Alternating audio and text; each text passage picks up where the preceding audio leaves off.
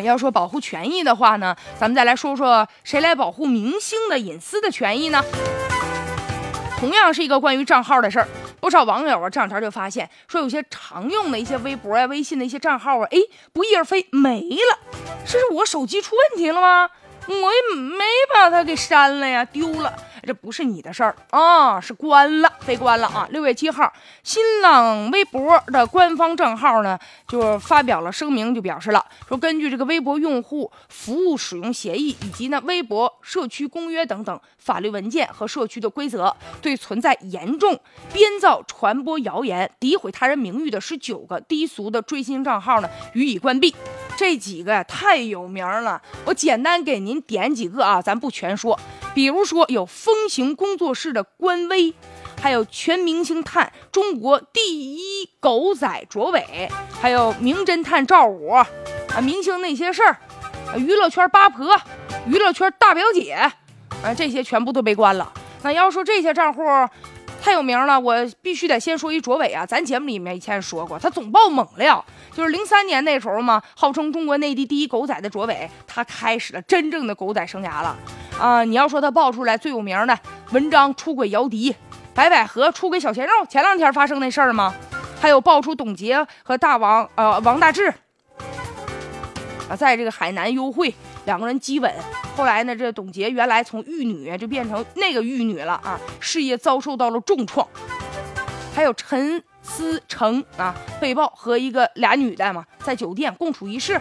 后来这佟丽娅不是说了吗？相信的丈夫，这事儿才平息。再说说那个名侦探赵五工作室被爆出来吗？说这个张馨予啊横店上演了这个激吻抹胸的照片是吧？后来这个很多人都说说这可真是靠着明星的隐私吃饭，而且他们不光是爆料，人有些明星故意的就为了博眼球，还给他们钱呢，主动爆我这爆爆我，让大家伙看看我。据说这个名侦探赵五还爆那个羽毛球奥运冠军林丹吗？在他老婆谢杏芳怀孕期间出轨的那个照片吗？这些账号吧，有的时候真是就故意的有一些炒作，很低俗，已经背离了这个主要的这个现在咱们的这个价值观了。再者呀，就是有的吧，就为了博得眼球啊、追星啊，就揭露一些明星的丑闻呐，或者是炫富啊，这恶意造谣啊，是吧？就是有人说嘛，这明星谁要被他们看中了，谁倒霉。还有的明星呢，自己在那块儿就是炒作，特别没意思。所以这样真真假假，咱都不知道。说他爆这个料，究竟是为了给咱们看呢，还是为了明星收人钱了？所以吧，真假难辨。